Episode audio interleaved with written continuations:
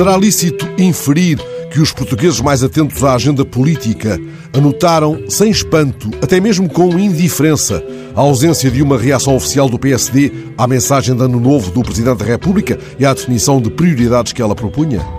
Tal inferência, tal licitude, não abonariam a favor da atual relevância das posições públicas do maior partido da oposição. Na mensagem presidencial, eram facilmente identificáveis os recados e as consonâncias com um governo ao qual Marcelo lembrou ontem a necessidade de negociação e diálogo. Ao oprimir essa tecla, a da negociação e do diálogo, o Presidente da República deu a Rio um pretexto para, ainda que discreta, exibição de galões. Se alguém tem feito fim-capé no primado da negociação, com isso acumulando dissabores no interior do partido, é ele.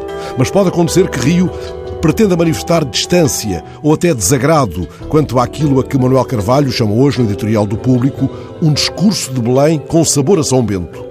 Há muitas maneiras de manifestar distância em política, sem o subterfúgio da omissão. As reações dos partidos à esquerda do PS foram ontem, aliás, desse ponto de vista, razoavelmente produtivas. A proximidade de um congresso do PSD também não serve de justificação para a falta de comparência. O CDS, por exemplo, tem a casa por arrumar e Nuno Melo veio a terreiro assegurar que do Caldas continuará a ser feita uma oposição alternativa, forte e eficaz.